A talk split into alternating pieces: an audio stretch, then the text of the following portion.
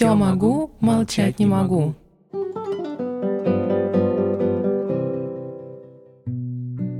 Добрый вечер. Вы слушаете подкаст «Все могу, молчать не могу». Когда мы говорим о любви, то такие качества, как верность, уважение, преданность, воспринимаются как фундамент, без которого вряд ли возможно построить дальнейшие отношения. Великий философ и психолог Эрих Фром говорил, любят не за что, а вопреки. А значит, мы принимаем человека полностью таким, каким он есть, со всеми его недостатками и, конечно, достоинствами. Но и этого все равно мало для любви, и жизнь частенько подкидывает нам самые разные проверки на подлинность наших чувств. Мы совершаем сумасшедшие поступки, дабы доказать нашу любовь, принимаем судьбоносные решения, только чтобы быть вместе с любимыми. А иногда, оказавшись на распутье, в итоге выбираем одиночное плавание. Сегодня вам расскажу истории любви, в которых наши героини видели только один путь — быть с любимыми, отрекаясь от всего — следуя сердцу и долгу. Во время венчания у алтаря люди клянутся быть вместе в горе и радости, бедности и богатстве, болезни и здравии, пока смерть не разлучит их, и они были верны этой клятве. Их подвиг в искусстве, их имена вошли в историю, в честь их слагались оды, жены декабристов, настоящей героини, которые решились оставить все ради возможности быть рядом со своими мужьями, помогать им и поддерживать в самое тяжелое время. Такие поступки говорят нам о том, какое серьезное отношение к браку было в XIX веке, какие высокие моральные ценности сопровождали этих женщин, последовавших за своими мужьями в Сибирь. Их судьбоносное решение отправиться в ссылку вслед за своими любимыми называют подвигом во имя любви. 14 декабря 1825 года в Петербурге произошло восстание, организованное группой дворян-единомышленников с целью упразднить в России самодержавие, не допустить вступления на престол Николая I, отменить крепостное право. Царь в ответ церемониться не стал, и восстание буквально за день было разгромлено. Из трех тысяч участников несколько сотен погибли, еще 579 человек были пойманы и привлечены к следствию, 287 признались виновными, пятерых организаторов восстания приговорили к смертной казни, а еще 120 человек к отправке на каторгу с последующим поселением в Сибири. После декабристского восстания император Николай I предоставил женам осужденных право развестись со своими мужьями, но 11 из них отказались от этой привилегии. Эти женщины не просто пошли против своих семей, которые не хотели отпускать дочерей на каторгу, но и понимали, что они будут ограничены в свободе передвижения и переписки. Они теряли свои аристократические привилегии и титулы, отныне были не княгинями и графинями, а женами ссыльно-каторжных, лишаясь дворянских прав – и государство больше не несло ответственности за их достоинство и безопасность. У многих декабристок были дети, которых взять с собой было нельзя. К тому же дети, рождавшиеся в ссылке, автоматически становились казенными крестьянами, несмотря на благородное происхождение своих родителей. Самих женщин отпускали крайне неохотно, с личного разрешения Николая I. Тем не менее, Просковья Аненкова, Мария Волконская, Александра Давыдова, Александра Янтальцева, Камила Ивашева, Александра Муравьева, Елизавета Нарышкина, Анна Розен, Екатерина Трубецкая, Наталья Фанвизина, Марина Юншевская пожертвовали всем ради того, чтобы поддержать мужей и быть вместе в горе и радости, как когда-то клялись перед Богом. Сегодня расскажу о трех из них, трагическая судьба которых подчинилась любви, которая помогла выжить их мужьям в невыносимых условиях каторги. Самой юной из декабристок была Мария Николаевна Волконская. Она была дочерью прославленного генерала Николая Раевского. Не менее примечательна была ее родословная по материнской линии. Она приходилась правнучкой Михаилу Ломоносову. С семьей Раевски близко дружил Александр Пушкин, и, говорят, он был буквально заворожен прелестью Машеньки. Полюбил Машу князь Сергей Волконский, который был вдвое старше нее. Зная суровый нрав Раевского, он понял, что просить Машенькиной руки нужно не у нее самой, а у ее отца. Генерал ответил согласием. Ну а Машиного мнения, как это часто было в те времена, особенно никто не спрашивал. 11 января 1825 года 37-летний Волконский и 19-летняя Мария обвенчались. До декабрьского восстания оставалось меньше года. Несмотря на то, что в начале отношения между молодыми людьми складывались непросто, Мария любила своего супруга. Сохранились ее письма, которые она написала ему, находясь в разлуке. В них она обращалась не иначе, как «мой милый, мой обожаемый, мой кумир Серж». Сразу после восстания Волконский увез ее беременную в имени ее родителей, не рассказав о петербургских событиях. Мария Николаевна родила сына в январе 1826 года. Потом два месяца болела, и все это время арест мужа от нее скрывали. Когда же Мария узнала о случившемся, то она написала Волконскому в Петропавловскую крепость. «Я узнала о твоем аресте, милый друг, и я не позволяю себе отчаиваться. Какова бы ни была твоя судьба, я ее разделяю с тобой. Я последую за тобой в Сибирь, на край света, если это понадобится. Не сомневайся в этом ни минуты, мой любимый Серж. Разделю с тобой тюрьму, если по приговору ты останешься в ней. После вынесения приговора перед Марией встал сложный вопрос – остаться сыном или последовать за мужем в Сибирь. И она сделала выбор в пользу мужа. В одном из писем она сообщала Волконскому – несчастью для себя я вижу хорошо, что буду всегда разлучена с одним из вас двоих. Я не смогу рисковать жизнью моего ребенка, возя его повсюду с собой. Отец проклинал ее, не желал отпускать, но перед смертью назвал самой удивительной женщиной, которую знал. На вопрос, понимает ли Мария Николаевна, что может не вернуться из Сибири, она ответила, «Я и не желаю возвращаться, разве только с Сергеем. Оставив сына с отцом, она поехала в Сибирь. Она следовала за супругом на Благодатский рудник, где он отбывал каторгу. История о первом свидании Волконских на каторге позднее передавалась из уста в уста. Потрясенный князь кинулся к жене, но Мария опередила его, опустилась на колени и поцеловала его кандалы. Вместе с Екатериной Трубецкой она поселилась в крестьянском доме. Они помогали своим мужьям, а также другим декабристам всем, чем только могли – Готовили им пищу, чинили белье, поддерживали связь с родственниками, писали письма. Их очень уважали местные жители. Они умели создать вокруг себя атмосферу доброжелательности, уюта. Их поведение отличалось полным отсутствием аристократического высокомерия. В честь родственников декабристов они в большинстве своем не отреклись от своих родных и помогали деньгами, которые осужденные, согласно раз и навсегда принятому правилу, распределяли поровну, живя де-факто одной большой семьей. 1828-29 годы были для Марии Волконской годами потерь. Умирает их сын Николай, отец генерал Раевский, а также новорожденная дочь Софья. Но в 1829 году с каторжников снимают кандалы. Их переводят в Петровский завод, где они получают разрешение поселиться вместе с мужьями в тюрьме. У каждого была своя комната, которую они старались украсить как можно более по-домашнему. У них рождаются дети Михаил и Нелли. В 1835 году Николай I освобождает Волконского от каторжных работ, и семья уезжает на поселение в село Урик, недалеко от Иркутска. Когда их сын Михаил поступил в гимназию, она вместе с детьми поселяется в Иркутске, а через год приезжает и Сергей Волконский – их дом становится первым салоном в городе, где проводятся музыкальные и литературные вечера, собирается интеллектуальная гостиная. Год коронования Александра II приходит известие об амнистии декабристов. Из 120 человек возвращаются только 15. В их числе семья Волконских. Их сыну Михаилу возвращен княжеский титул, но Мария уже была тяжело больна. Несмотря на проведенное лечение за границей, в 1863 году она умерла. Сергей Волконский пережил ее на два года. Его похоронили согласно завещанию в ногах у жены в селе Воронки под Черниговым. Екатерина Трубецкая, урожденная Лаваль.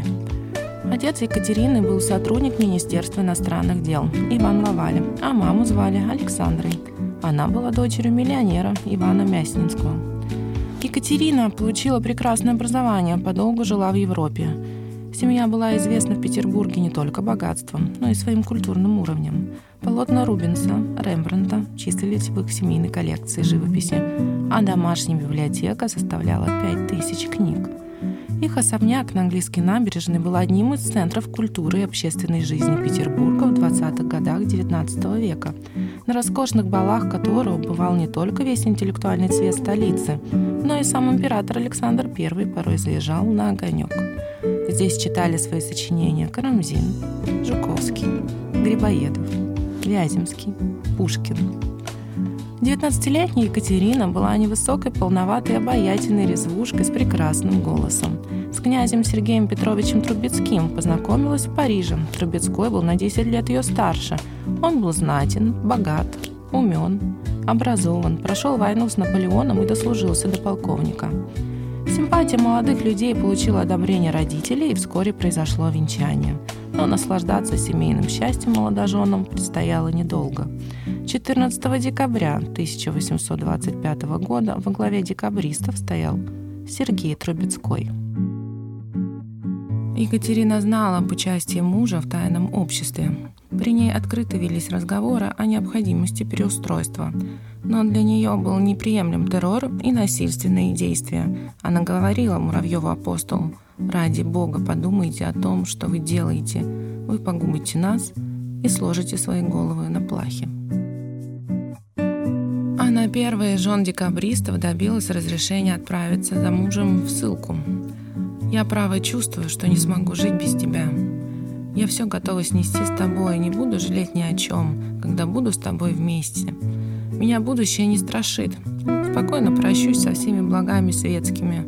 Одно меня может радовать — тебя видеть, делить твое горе все минуты жизни своей тебе посвящать. Меня будущее иногда беспокоит на твой счет. Иногда страшусь, чтоб тяжкая твоя участь не показалась тебе свыше твоих сил. Мне же, друг мой, все будет легко переносить с тобой вместе. И чувствую ежедневные сильные чувства, что как бы худо нам ни было, от глубины души буду жребий свой благословлять, если буду я с тобою. Писала Екатерина Сергеева Петропавловскую крепость в декабре 1825 года. Трубецкой был приговорен к вечной каторге в Сибири. На следующий же день после отправки Сергея на каторгу выехала в Сибирь и она. Ее родители, в отличие от Волконских, поддержали ее. Отец даже отправил с ней своего секретаря, но тот не выдержал суровой дороги и, добравшись уже до Красноярска, вернулся обратно в Петербург, а потом вообще покинул Россию. В сентябре 1826 года она прибыла в Иркутск, а мужа уже с партии сильных отправили на рудники, о чем она не знала. В Иркутске Трубецкая провела пять месяцев. Все это время губернатор Цендлер по предписанию из Петербурга уговаривал ее вернуться назад. Однако Екатерина Ивановна оставалась твердой в своем решении. Через некоторое время туда же прибыла и Мария Волконская. Только в феврале 1827 года состоялась встреча Екатерины и Сергея Трубецких. Увидев своего мужа, она упала в обморок. Узнать исхудавшего и обтрепанного князя было непросто. Екатерина Трубецкая с Марией Волконской за 3 рубля 50 копеек поселились в подкосившейся избе. Ляжешь головой к стене, ноги упираются в двери. Проснешься утром зимним, волосы примерзли к бревнам рассказывала о жилье Екатерина. Первые месяцы в Благодатском руднике были самыми тяжелыми для них. Каково было выросшим в роскоши во дворце княгиням самим топить печку, носить воду, стирать белье, готовить еду, штопать одежду мужьям. Екатерина отдала заключенным все свои теплые вещи, а сама ходила в истрепанных башмаках и обморозила ноги. В сентябре 1827 года декабристов перевели в Читу, где условия значительно улучшились.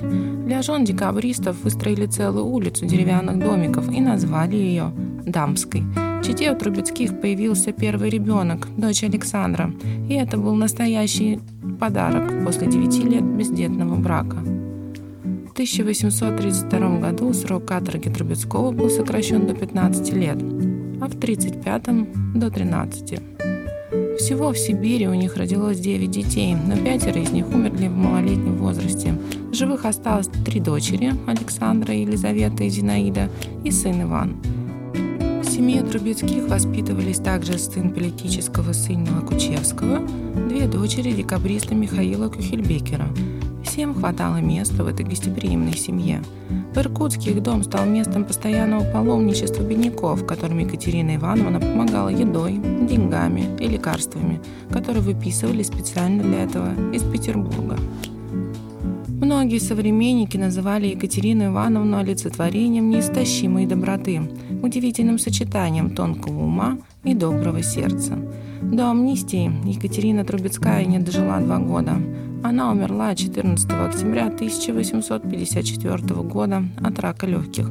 На ее похороны пришел весь город, от бедноты до генерала-губернатора Восточной Сибири. Ее похоронили в ограде Знаменского монастыря рядом с умершими детьми. Князь очень горевал о жене, перестал бывать в обществе и даже не хотел уезжать из Иркутска после амнистии. Но его уговорили сделать это ради сына, которому было всего 13 лет, и которому надо было дать хорошее образование.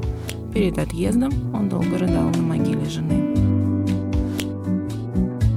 Александра Григорьевна Муравьева Сашеньку Муравьеву Александрин или Сашизи, как прозвали ее супруг и его друзья, декабристы считали своим ангелом-хранителем. Жена Никиты Муравьева стала еще одной женщиной, не пережившей ссылку. Ее красота внешне равнялась ее красоте душевной. Вспоминал об Александре барон Андрей Розен, один из участников движения декабристов – на долю хрупкой девушки с лицом ангела выпали тяжелые испытания, которые впоследствии она не пережила. К моменту ареста мужа она ждала третьего ребенка. Приговор Муравьева прогремел для нее словно гром среди ясного неба. Каторжные работы сроком на 20 лет. Несмотря на предостережение родных, она была полна решимости следовать за осужденным супругом. В Сибирь она отправилась, оставив на попечении свекрови троих своих малышей. Проездом в Москве виделась с Пушкиным. Именно через нее Александр Сергеевич передал декабристам свои стихи «Послание к Ивану Пущину» и знаменитое «Во глубине сибирских руд». Александра Григорьевна прибыла в Сибирь в феврале 1827 года. Разлука с детьми давалась ей очень тяжело, о чем она неоднократно писала в письмах. Череда смертей близких подкосила ее и то без того слабое здоровье. Она узнала о гибели ее маленького сына, в 28 году умерла ее мать, а позже не стало ее отца. Не выжили и две ее дочери, которые появились на свет в Петровском заводе. Выжила только одна дочь Софья, или Нонушка, как ее называли в семье. Как могла, Александра скрашивала жизнь не только своего мужа, но и остальных декабристов. В 1832 году в доме друзей Муравьевых декабриста Михаила Фанвизина и его жены Натальи случился пожар. Александра, еще толком не оправившись после тяжелых родов и потери дочери, прожившей несколько суток, помчалась к подруге на помощь. Таская на холоде ведра с водой, она сильно простудилась и буквально за несколько суток сгорела в лихорадке. В ночь ее смерти 36-летний муж стал совершенно седым. Над могилой Александры Никита Михайлович построил часовню, где затеплил неугасаемую лампаду. Говорят, что еще 37 лет она горела, освещая дорогу путникам, идущим из Читы. Это были очень разные женщины по своему социальному положению, по возрасту, характеру, уровню образования. Но объединяло их одно – пожертвовали всем ради того, чтобы быть рядом со своими мужьями в годы испытаний. Жены декабристов – Пожалуй, не их отчаянно безрассудные мужья, а именно они повинны в том, что само словосочетание «декабристское восстание» по сей день окутано романтической дымкой. И мне совсем не хочется заканчивать в этот раз эту историю, наполненную любовью, преданностью и отвагой, поэтому на следующей неделе вас ждет продолжение, котором я расскажу судьбу юной француженки, которая влюбилась в кавалергарда-декабриста Ивана Анненкова. Вы слушали подкаст «Все могу, молчать не могу». Вас ждет продолжение истории на следующей неделе. Подписывайтесь на каналы «Скучные соцсети», признавайтесь нам в любви, кликая на сердечко. Жду ваших писем. С вами была Эвита, и пусть у вас будет Дольче Вита.